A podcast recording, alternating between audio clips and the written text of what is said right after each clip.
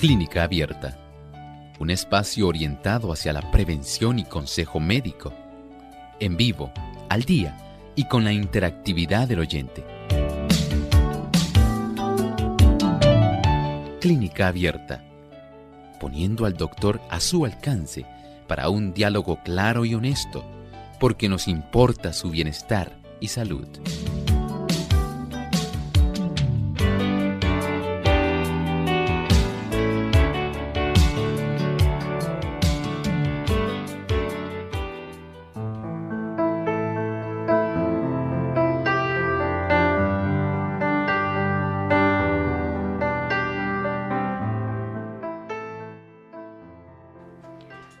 Saludo muy cordial a nuestros amigos oyentes. Nos sentimos muy contentos de poder tener esta oportunidad nuevamente para compartir con cada uno de ustedes en esta edición donde usted puede hacer su consulta.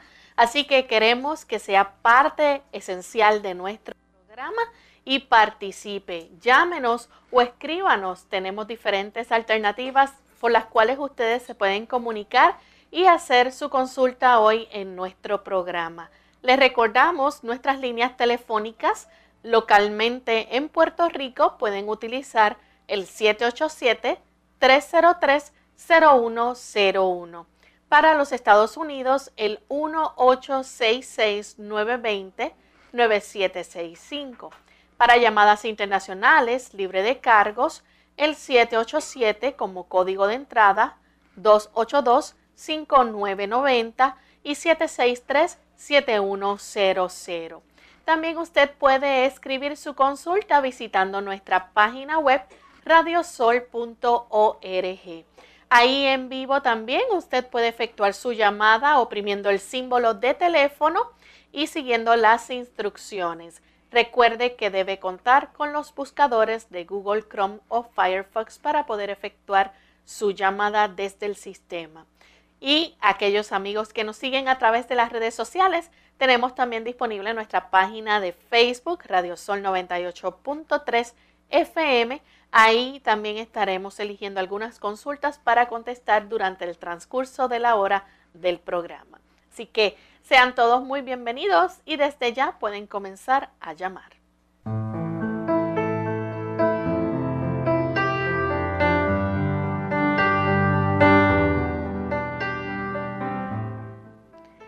Es con mucha alegría que nuevamente estamos en esta ocasión compartiendo con cada uno de ustedes, amigos, deseándoles que estén muy bien y que puedan disfrutar del programa que tenemos para el día de hoy. Contamos con la colaboración de la doctora Esther García, quien estará hoy contestando sus preguntas. Saludos, doctora.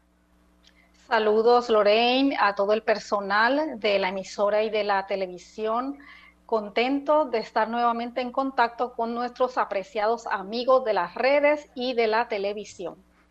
Y también queremos saludar a todos los amigos que nos sintonizan a través de las diferentes emisoras que se enlazan para retransmitir nuestro programa. Hoy en especial saludamos a los amigos que nos escuchan en Apopka, Florida, a través de Radio Redención y también Radio Esperanza. Así que les recordamos que usted puede sintonizar nuestro programa por diferentes medios y qué bueno que en los Estados Unidos tenemos varios estados también que se unen para retransmitir nuestro programa. También saludamos a nuestros amigos televidentes, aquellos que nos permiten entrar a sus hogares en esta ocasión a sus oficinas donde usted se encuentre disfrutando de clínica abierta. Gracias por darnos esa oportunidad. Así que sepa que pueden ver nuestro programa a través del canal de Salvación TV, canal local 8.3, 8.4. También a los amigos que nos siguen en Nicaragua, el canal La Verdad Presente retransmite también nuestro programa. Así que gracias por esa sintonía. Vamos entonces a compartir el pensamiento saludable para hoy. El pensamiento saludable para hoy nos dice así. Para los que quieran recuperar o conservar la salud, hay una lección en las palabras de la escritura. No os embriaguéis de vino, en lo cual hay disolución, mas sed llenos del Espíritu. no es por medio de la excitación o del olvido producidos por estimulantes malsanos y contrarios a la naturaleza, ni por ceder a los apetitos y a las pasiones viles, como se obtendrá verdadera curación o alivio para el cuerpo o el alma. Especialmente aquellas personas que están confinadas en su hogar, enfermas o en una cama, no le es de utilidad que aquellas personas que los cuidan les ofrezcan bebidas o alimentos estimulantes. Lo que más ellos necesitan es llenar el vacío que hay en su alma. Y por eso es que el Señor Jesucristo en su palabra nos dice, venid a mí todos los que estéis cargados, que yo os haré descansar. Mi paz os dejo, mi os doy, no como el mundo la da. Bien, vamos entonces a recordarle a nuestros amigos que ustedes pueden continuar escribiendo sus consultas y también pueden comunicarse al programa a través de nuestras líneas telefónicas en lo que establecemos nuevamente la comunicación con la doctora Esther García que está vía Zoom. Así que a través de la tecnología es que podemos llegar a ustedes y esperamos que entonces puedan nuevamente comunicarse para que entonces podamos establecer eh, el medio de que nuestros amigos también puedan hacer sus preguntas. No sé si la tenemos nuevamente con nosotros. Doctora, ¿nos escucha? Bueno, vamos entonces a hacer una breve pausa para escuchar unos mensajes de interés y cuando regresemos esperamos comenzar entonces con la primera consulta virus COVID-19 no debe cundir el pánico. Pandemia no es un sinónimo ni de muerte ni de virus mortal. Esto no significa que vamos a morir todos. El mensaje es, la vacuna eres tú. Según cómo te comportes, podemos evitar la propagación del virus. Este es un mensaje de esta emisora. Ante el nuevo coronavirus COVID-19, nuestra actitud debe ser no colapsar los sistemas de salud, Debemos reconocer los síntomas y llevarnos de las instrucciones que está ofreciendo el Ministerio de Salud Pública. El mensaje es, la vacuna eres tú. Según cómo te comportes, podemos evitar la propagación del virus. Este es un mensaje de esta emisora.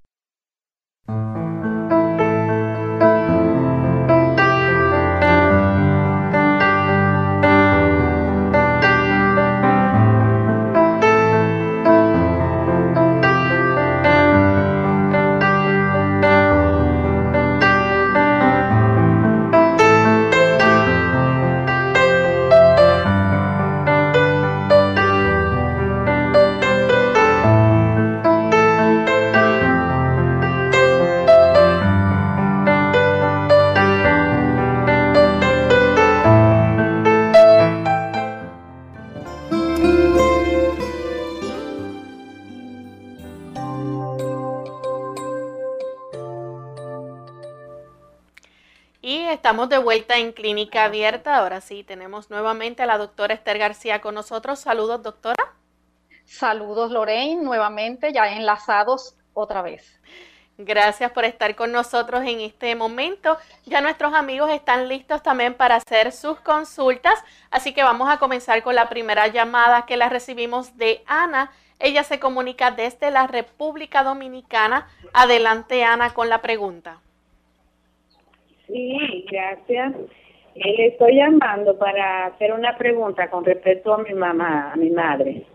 Ella eh, sufre de diverticulitis, pero ella es diabética también.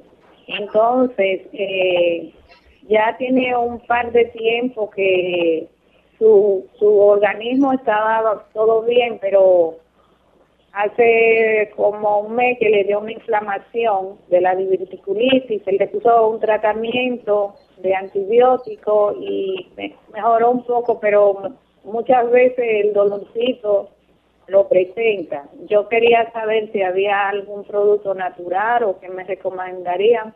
Casi no come, su diabetes está normal, está regularizada y, y nada, es una persona de poco peso, se, con sus alimentos se cuida mucho y, lo que más me preocupa es eso de la diverticulitis por su inflamación que se le produce. Gracias. Gracias. Sí, es común que en las personas ya de edad y aún con otras condiciones como su mamá que presenta diabetes también, eh, sufran de porciones del colon, del intestino grueso, secciones donde esos músculos se tornan laxos y se forman pequeños bolsillitos que son los divertículos y cuando se produce inflamación de los mismos, entonces se llama diverticulitis. Eh, esto ocurre eh, por varios factores. Uno de ellos es en relación a que tenga un tránsito intestinal lento. Y es muy común en los pacientes diabéticos donde se les afectan las terminaciones nerviosas, especialmente las que se encargan de activar la motilidad intestinal.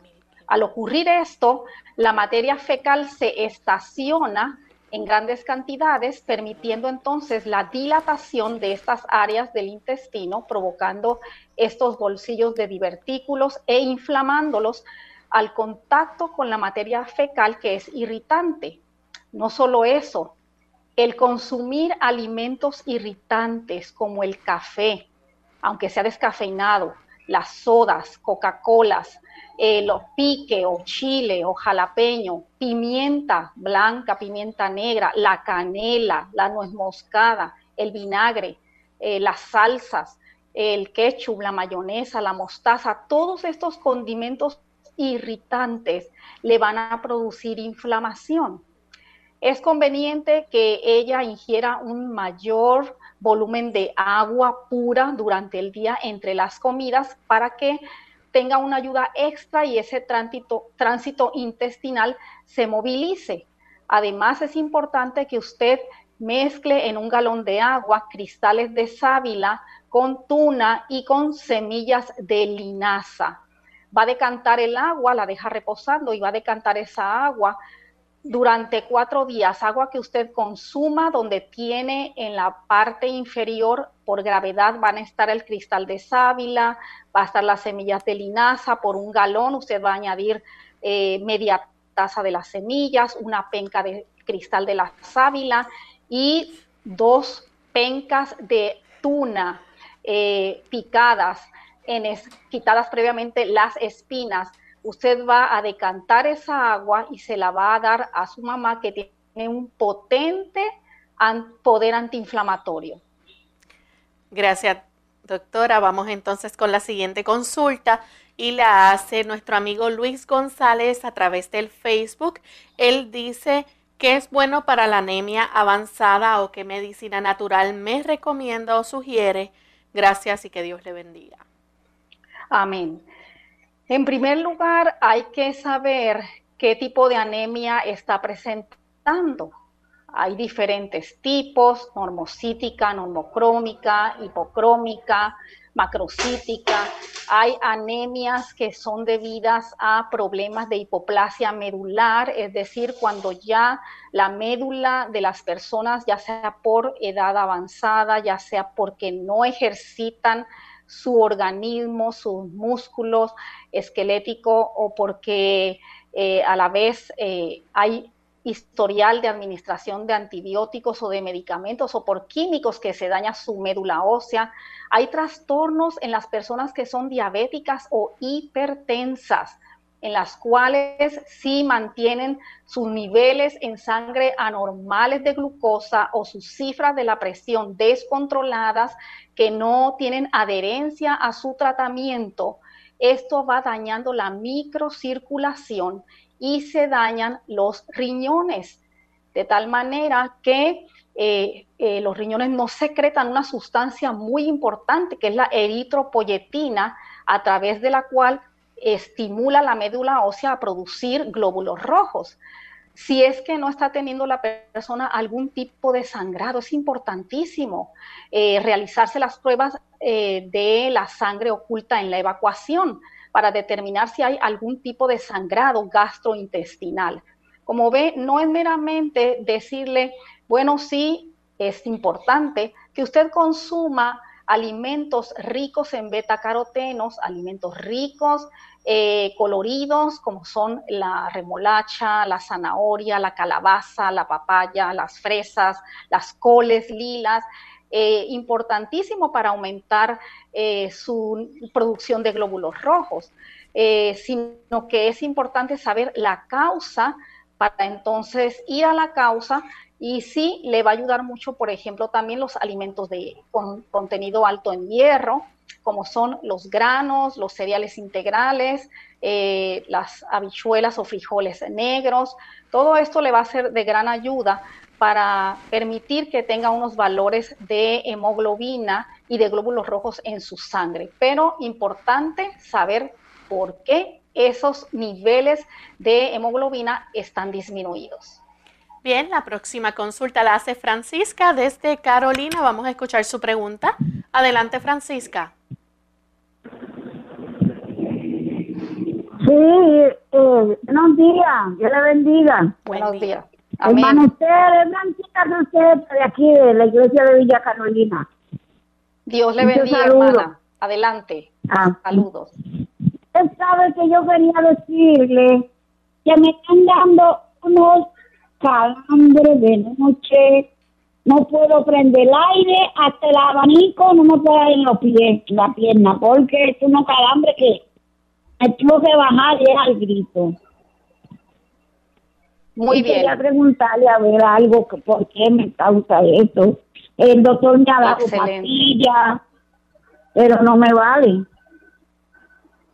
Muy bien, hermana. En primer lugar, eh, también los calambres son solamente un síntoma que tenemos que determinar la causa. Si usted es una persona que es diabética, si usted es una persona en la cual le han realizado estudios de la circulación venosa, o de la circulación arterial de sus extremidades inferiores, los Doppler duplex, es importante para saber cómo está esa circulación, cómo están esas venas, eh, si están eh, con sus válvulas adecuadas para el retorno venoso, cómo están las arterias, si hay algún tipo de eh, placa de ateroma en esas arterias que le estén disminuyendo esa circulación y provocando un menor riego sanguíneo, dando lugar a los calambres. No solamente eso, también eh, es importante saber si usted tiene una administración adecuada de calcio y de magnesio. El calcio y el magnesio son importantes para la transmisión eh, de las raíces nerviosas, para que haya una correcta inervación a nuestras extremidades inferiores. A la vez, eh, hay que verificar cómo están sus niveles de tiroides en su sangre. Deficiencias tiroideas pueden provocar también que eh, se presenten estos calambres. Por lo pronto, trate de eh, usted indagar si es necesario, si no lo está haciendo, administrar calcio y magnesio y el caminar. La insuficiencia venosa y falta de ejercicio contribuye mucho para que se presenten estos calambres. Así que haga ejercicio en estos momentos en los que muchas personas están confinadas en su hogar, no están caminando lo suficiente y se presentan este tipo de problemas. Bien, tenemos otra consulta a través del Facebook y nos escribe el señor Morales, dice, quiero hacerle una pregunta, quiero saber por qué todo lo que como me da acidez, reflujo, ¿Qué me puedes recomendar para este problema? Gracias. Sí, muy bien. Hay que considerar en primer lugar el tipo de alimentos que está consumiendo. Si son alimentos, como mencionamos hace un momento, que son irritantes, recuérdense que las capas de mucosa de nuestro sistema digestivo, especialmente esófago, estómago, son muy delicadas y cuando no solamente consumimos alimentos que son irritantes, sino que hacemos desorden en nuestra alimentación. No desayunamos, comemos irregularmente, ingerimos abundante comida por la noche. Toda esta irregularidad va a trastornar eh, la cantidad de ácido clorhídrico, de enzimas digestivas, de jugos gástricos y todo va a contribuir para que entonces haya inflamación en esta área.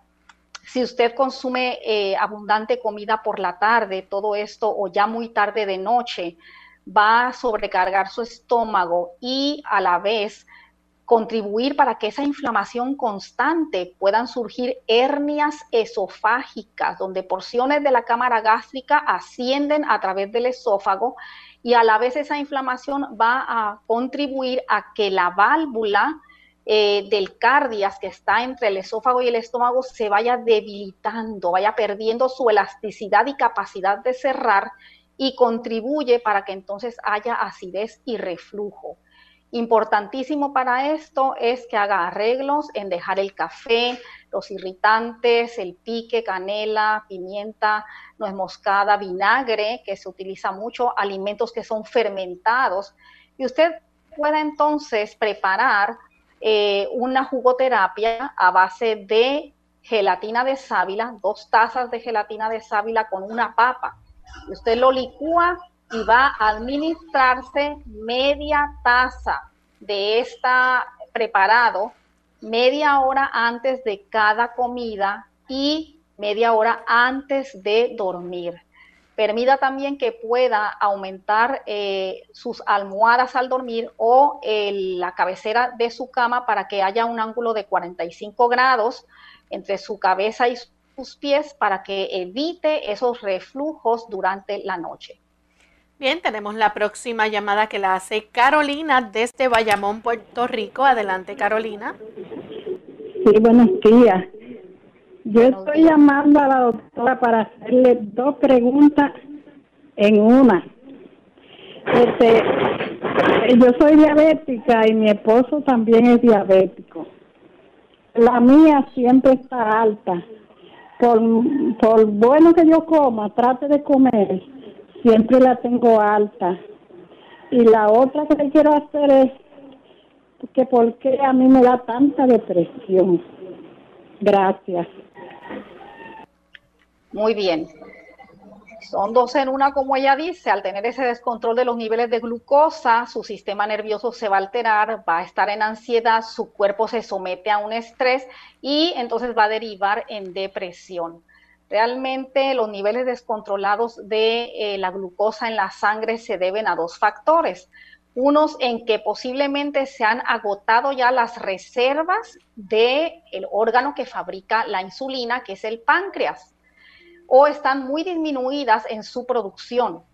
Y la otra razón, que es la más frecuente, es cuando ocurre resistencia a la insulina.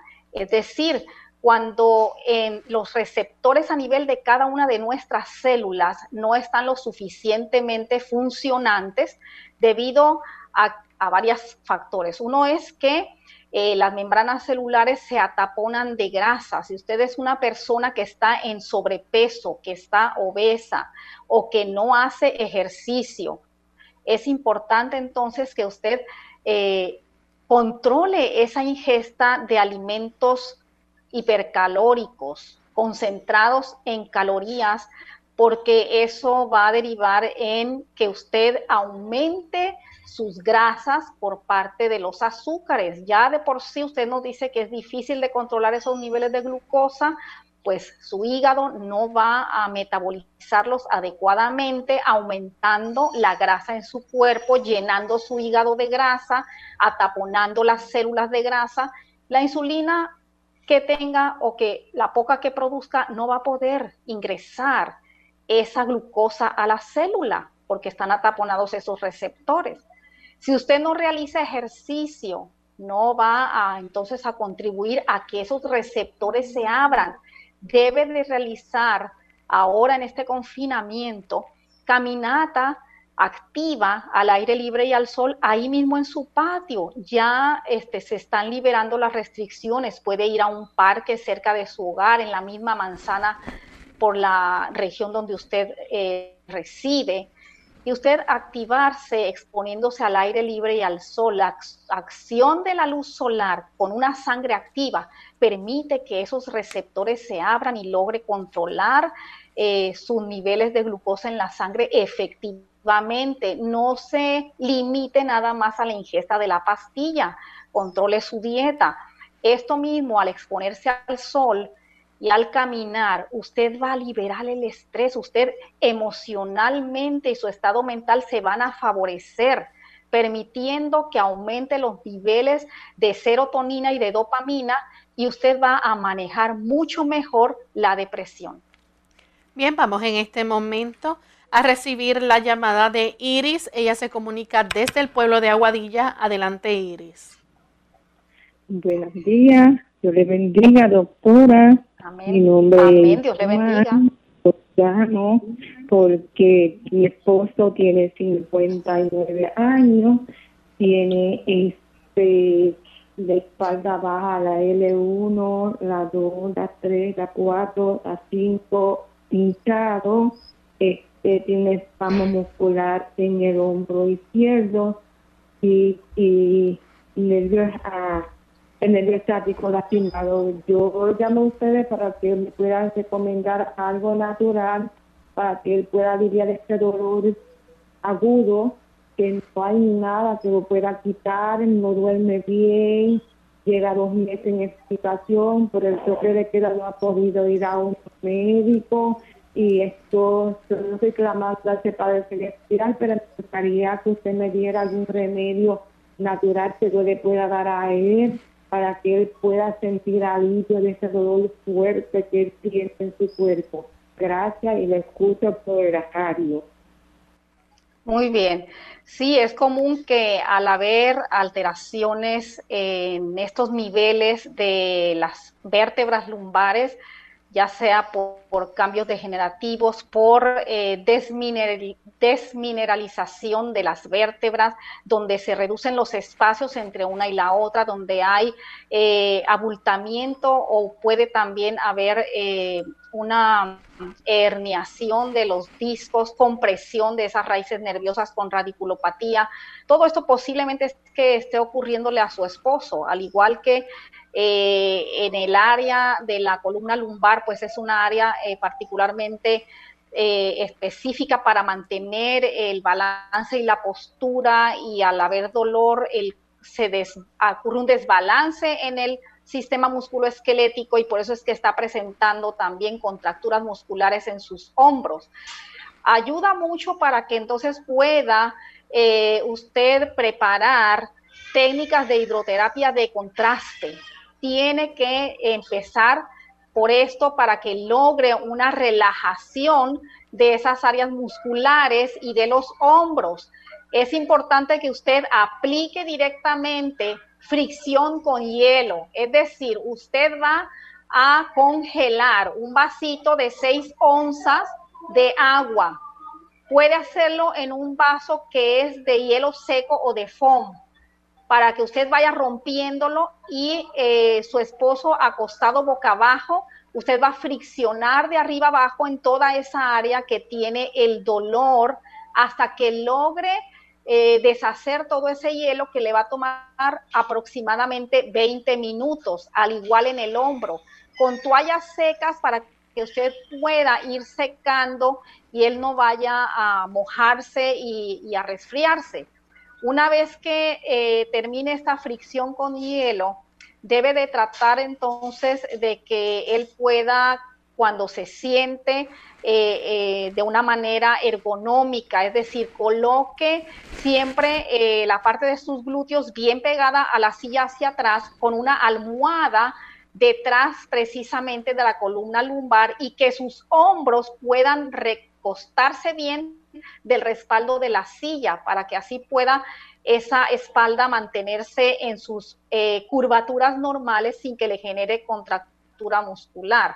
Al igual que al dormir, consiga una toalla seca, la enrolla lo suficiente que no moleste debajo de su cuello para que él pueda eh, mantener esa columna cervical en posición y no haya una eh, contractura de los músculos de los hombros. Es importante también el uso de las plantas, eh, tanto como la planta de White Willow, eh, es una planta que es analgésico inflamatoria, como el, aceite de el turmeric o cúrcuma, excelente para este tipo de dolores intensos. Bien, vamos en este momento a nuestra segunda pausa y cuando regresemos continuaremos con más de sus consultas. El calcio es uno de los minerales más importantes que nuestro cuerpo necesita para mantener una salud óptima, ya que es el responsable de infinidad de procesos indispensables para su buen estado.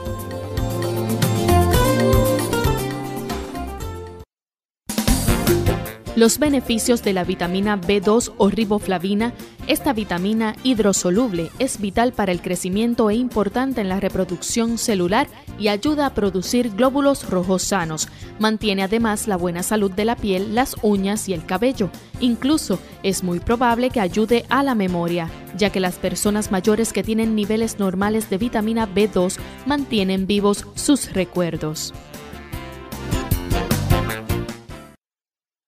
Ante el nuevo coronavirus COVID-19, nuestra actitud debe ser no colapsar los sistemas de salud. Debemos reconocer los síntomas y llevarnos de las instrucciones que está ofreciendo el Ministerio de Salud Pública. El mensaje es, la vacuna eres tú. Según cómo te comportes, podemos evitar la propagación del virus. Este es un mensaje de esta emisora. Unidos con un propósito, tu bienestar y salud. Es el momento de hacer tu pregunta llamando al 787-303-0101 para Puerto Rico, Estados Unidos 1866-920-9765 y llamadas internacionales al 787-763-7100 o al 787-282-5990. Clínica Abierta trabajando para ti.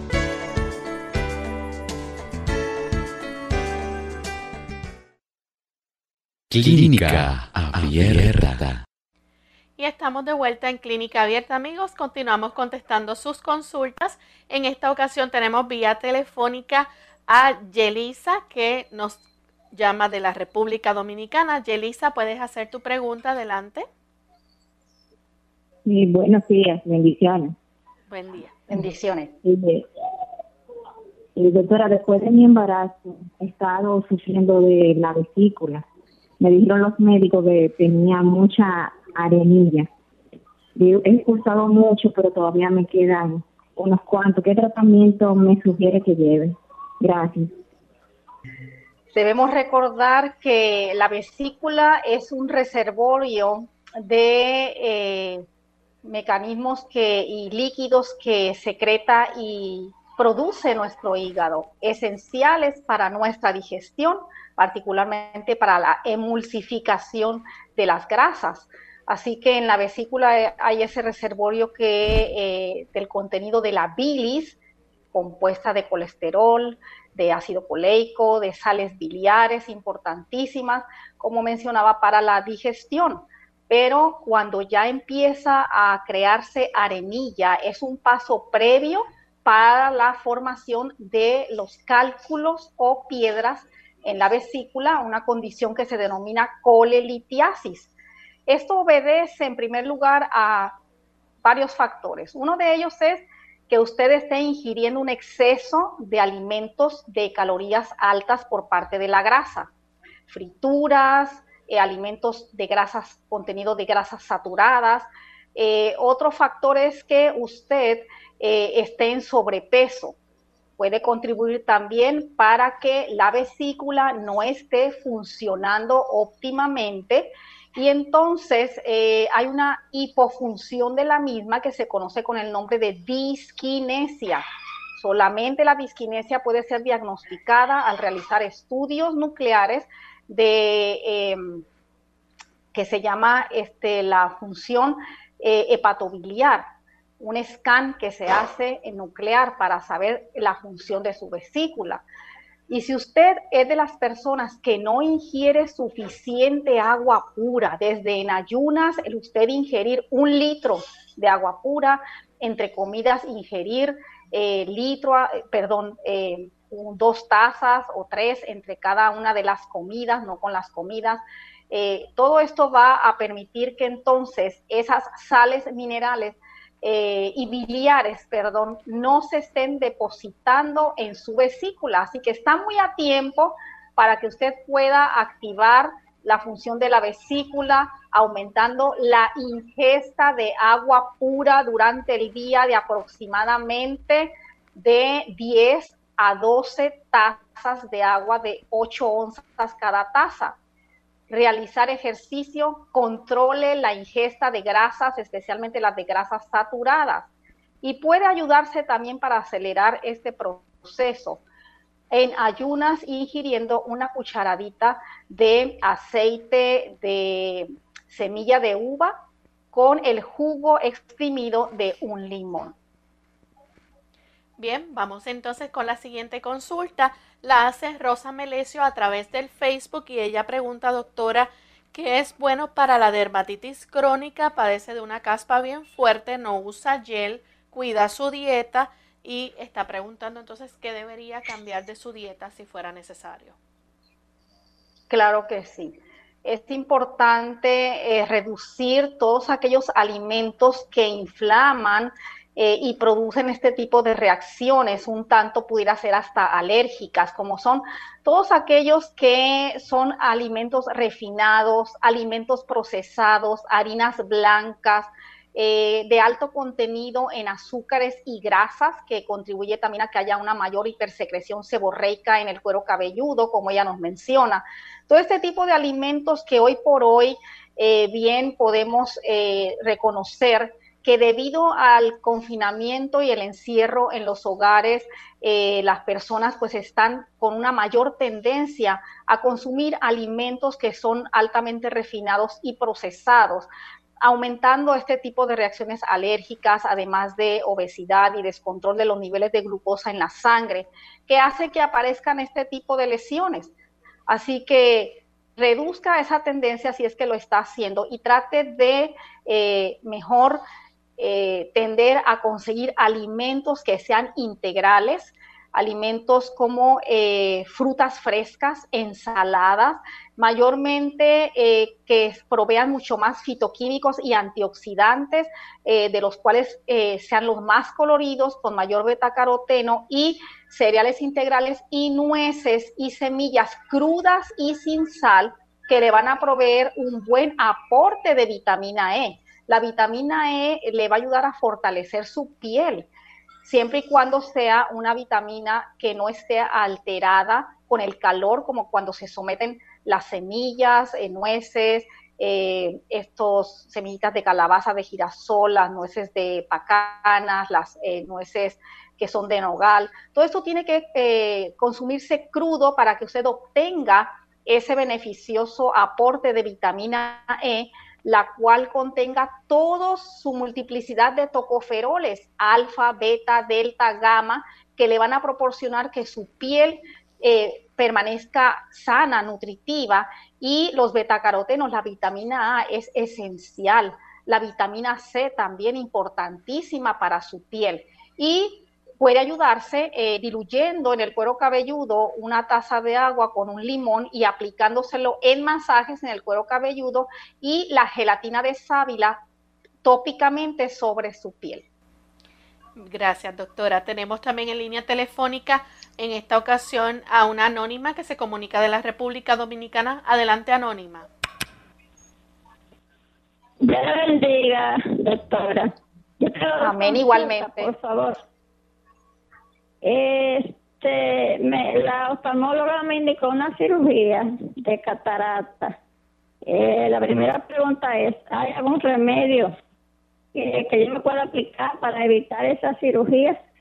Y la otra es, eh, escribí unos videos de que el aceite de ricino y la sábila evitan esto, este problema, la catarata. O sea, pueden sanarla, si eso es verdad. Dios le bendiga, le escucho. Amén, Dios le bendiga. Sí, eh, la catarata es eh, la opacificación de las múltiples capas que contiene el lente intraocular natural en nuestro ojo ubicado en la cámara anterior de nuestro ojo detrás del músculo del iris. y es muy flexible eh, durante nuestra vida, ya sea que sea bomba o sea plana, como un lente, como una lupa para nosotros poder ver en la visión cercana o lejana. Pero con el tiempo y múltiples factores, si usted es una persona que es diabética, eh, el descontrol de los niveles de glucosa contribuye para que vaya opacificándose eh, más rápidamente ese cristalino o también la exposición a los rayos ultravioletas del sol directamente. Eh, hay personas que hasta eh, practican el estar mirando en horas extremas del día al sol. Todo esto puede contribuir para que en forma negativamente se vaya eh, estas capas del cristalino opacificando y reduciendo la capacidad de flexibilidad que tiene para enfocar eh, en la literatura, tanto esto que hay en, natural, eh, surgen muchos remedios, pero realmente no tenemos una evidencia contundente de que haya algún remedio que pueda ser útil para, para esto. Debe de ser cuidadosa al estarse aplicando eh, sustancias que usted escucha, ya sea de un lado que provengan o de otro, porque recuérdese que eh, el sistema nuestro ocular es un sistema sumamente delicado y tenemos directamente en la parte anterior la córnea que a manera de una carátula de un reloj eh, nos cubre y es otro del primer medio cristalino anteroposterior que tenemos en nuestros globos oculares y usted puede al aplicarse cosas que escucha eh, producir unas erosiones o hasta ulceraciones en la córnea, sea muy cuidadosa.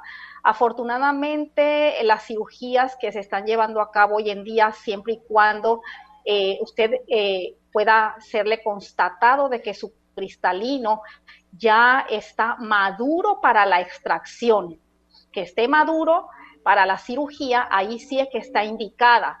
Es un proceso relativamente, es delicado, claro que sí, pero en manos expertas bajo la bendición y dirección de Dios, eh, de verdad que eh, los resultados son excelentes porque al extraerle esa opacificación se le introduce a manera de un rollito en una hendidura que se hace en la unión esclerocorneal eh, ese lente diminuto intraocular y se le inserta ahí en sus procesos ciliares y usted puede eh, ver perfectamente bien con eh, esta implante de lentes intraoculares y siempre y cuando siga todas las instrucciones y recomendaciones de su oftalmólogo, tanto pre y post quirúrgico. Post quirúrgico hacemos más el énfasis porque muchas personas eh, eh, después de no ver adecuadamente y al momentáneamente después de la cirugía pueden darse cuenta de que ven tan claro que entonces empiezan a realizar muchas labores en su hogar, muchos movimientos y recuerde que por eh, los días subsiguientes a la cirugía tiene que estar tranquilo en posiciones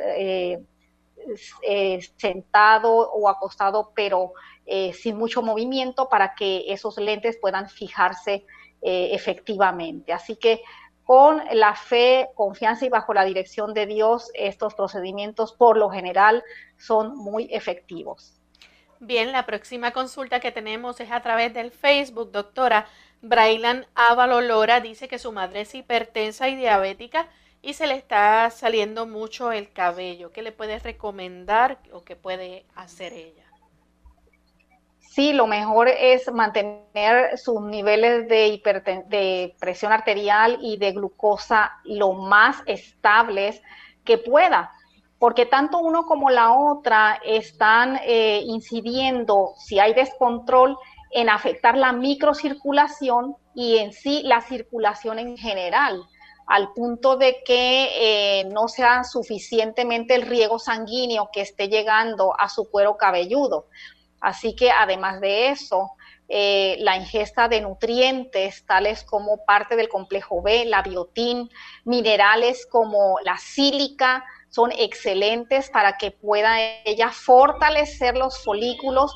Además, el que usted pueda eh, activar la circulación directamente de su cuero cabelludo aplicando esencias eh, de aceites, tanto de romero como de salvia en el cuero cabelludo regularmente, puede fortalecer para por lo menos evitar que siga perdiéndolo.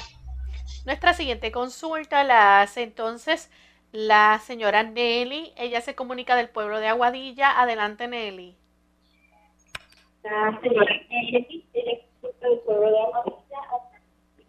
Le bendiga. Eh, mi pregunta es, eh, me llamó mi hermana y eh, alguien le recetó para el para que no le dé, para eh, mantener este nivel de coronavirus y aún que tenga coronavirus, dijeron que tomara eh, una cucharada de una o dos cucharadas de, de, de en un galón de agua y tomar esa agua durante el día. El efecto secundario podría traer este, la soda, porque no sé si eso se puede tomar y eso fue lo que le dijeron para evitar el coronavirus. Le agradezco, muchas gracias. Muchas gracias. Eh, debes saber que hasta ahora no se ha descubierto ni publicado ningún tratamiento efectivo que combata el COVID-19. Se van a escuchar muchos remedios y van a surgir y han surgido a través de las redes, a través de muchas fuentes de comunicación, pero especialmente sí hemos escuchado cómo se está recomendando el bicarbonato. Debemos considerar que este coronavirus COVID-19 eh, él es activo en un pH de 3 a 9. O sea que él puede ser reactivo tanto en un nivel ácido como básico, de 3 a 9. El bicarbonato tiene un residuo de pH alcalino, pero eh, a la vez eh, es corrosivo bicarbonato de sodio. Recuerden que tiene sodio y esto, además de alterarle las cifras de su presión arterial, es sumamente irritante y no destruye el COVID-19. Eh, se necesitaría una alcalinidad mucho mayor a 9, que eso no lo tiene el bicarbonato de sodio. Eh, lo ideal para usted fortalecer su organismo y enfrentar el COVID-19 es seguir todas las medidas eh, de protección, de higiene que son recomendadas por las autoridades de salud y además el fortalecer su sistema inmunológico, eh, permitiendo evitar el consumo de azúcares eh, y de grasas y aumentando más el consumo de aquellos alimentos como son las frutas, los vegetales, los cereales integrales. Recuerden que en este confinamiento, pues eh, eh, las personas tienden a a tener mucha ansiedad, mucho estrés y a compensar todo eso con alimentos ricos en calorías eh, vacías que no son saludables.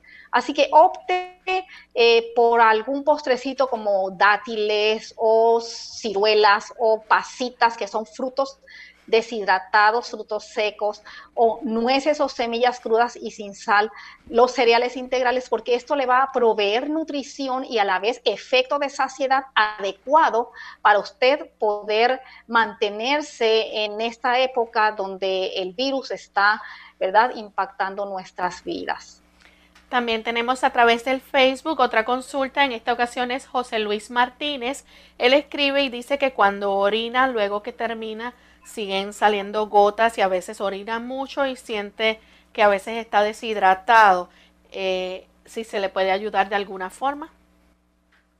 Sí, eh, si él está presentando sangrado, donde ya se evidencia a través de análisis clínicos, donde se realiza su examen general de orina y puede verificarse si hay presencia de sangre, cuántas cruces de sangre está reportando, si está reportando el contagio de células sanguíneas en su análisis de orina. A la vez, un cultivo de orina es importante que se le realice para poder descartar algún tipo de proceso infeccioso que esté desarrollando ahí a nivel de sus vías urinarias, particularmente la vejiga o la uretra. O si es que entonces eh, hay algún otro trastorno en, las vías urinarias superiores, ya ureteros, eh, riñones, si hay algún tipo de inflamación renal, ya tendría que hacerse estudios ya más especializados, pero a la vez sencillos, no invasivos, como es un sonograma renal, para descartar cualquier proceso de formación de cálculos, arenillas que puedan estar descendiendo. También en el general de orina nos aporta mucha información, porque puede también allí leerse si hay presencia de arenillas o cristales, así que sí necesita una evaluación más profunda de sus vías urinarias. Recuerde el tomar agua pura de 10 a 12 vasos de agua al día. Es importantísimo para mantener esas vías urinarias en un estado, ¿verdad?, eh, saludable pero eh, le recomendamos que si verifique qué es lo que está ocurriendo y se pueda detectar con su urólogo o hasta aún hacer cistoscopías, porque hay situaciones en las cuales internamente dentro de esa mucosa eh, o endotelio de la, de la vejiga urinaria pueden estar surgiendo hasta divertículos o pólipos o hasta eh, masas eh, no es porque lo desee preocupar, pero sí es, quiero hacerle ver que sí se necesitan estudios profundos para descartar cualquier tumoración eh, que pudiera estarse formando. Bien, la próxima consulta la hace Lisset desde el pueblo de Aguadilla. Adelante, Lisset, con la consulta. Sí, buenos días.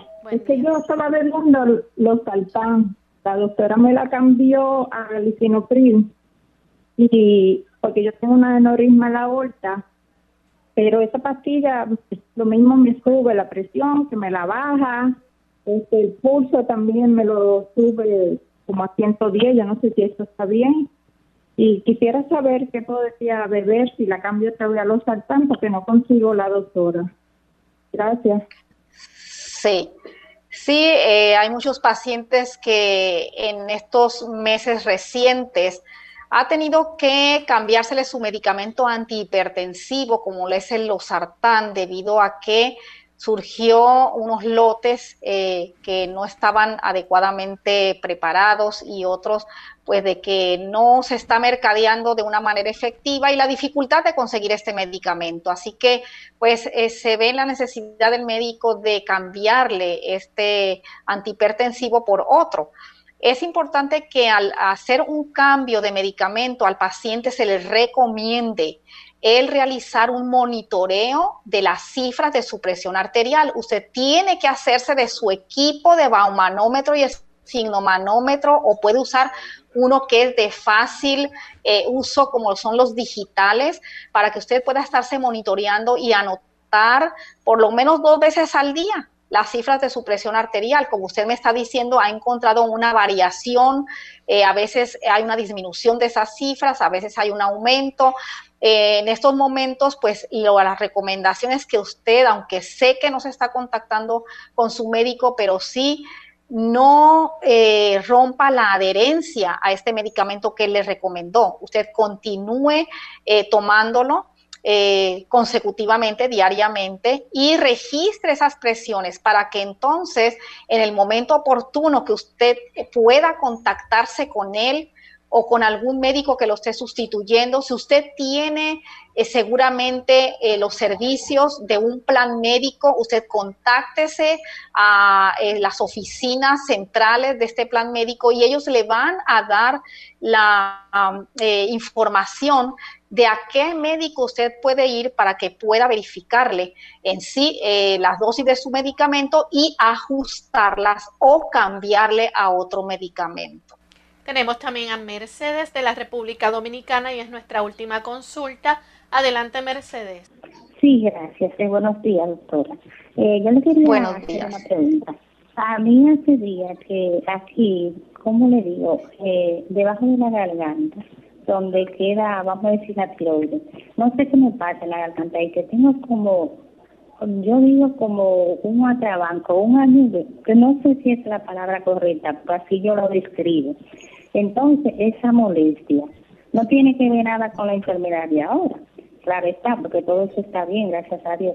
Pero esa molestia, yo quiero que usted me oriente. Aparte de eso, como que en la, el lado derecho del cuello, ahí como por el oído, como por ahí la siento. Yo no sé si son cambios o qué, no entiendo bien, pero ese de ahí en la garganta eh, es molestoso. Entonces hace como dos más o menos tipo de semanas que lo tengo.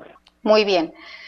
Sí, también pueden ser varias causas al usted eh, estar sufriendo de lo que se denomina médicamente disfagia, que usted eh, está percibiendo que no puede tragar efectivamente sus alimentos y siente como que si hubiera una especie de obstrucción a ese nivel.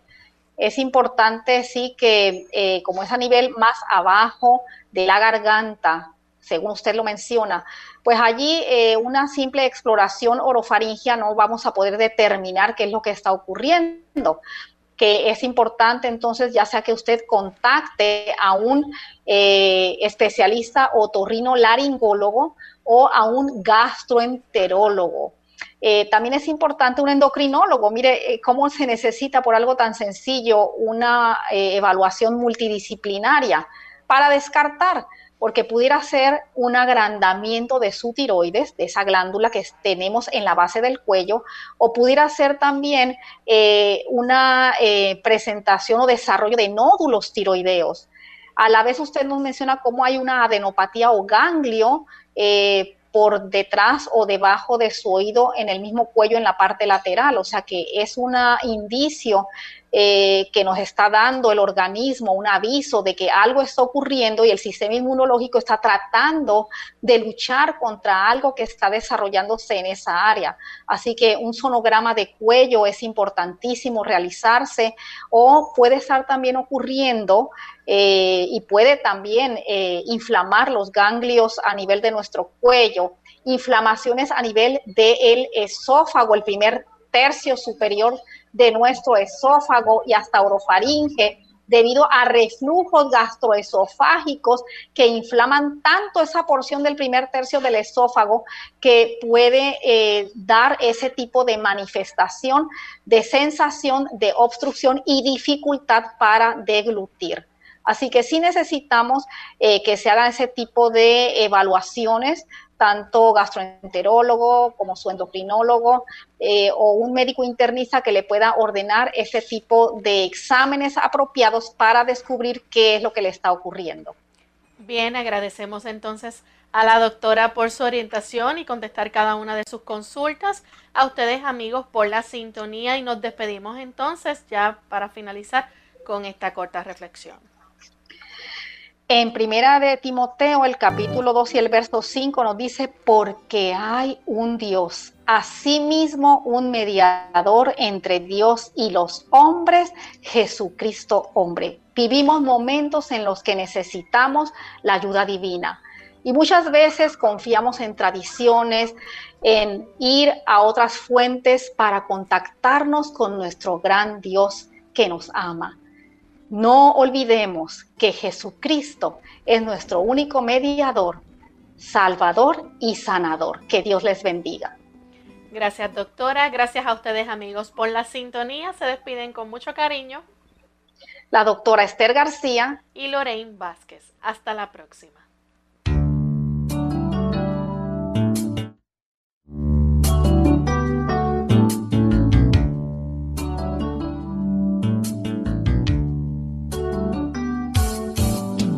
Clínica Abierta. No es nuestra intención sustituir el diagnóstico médico. Antes de poner en práctica cualquier consejo brindado en este programa, usted debe consultar con su médico. Hasta la próxima.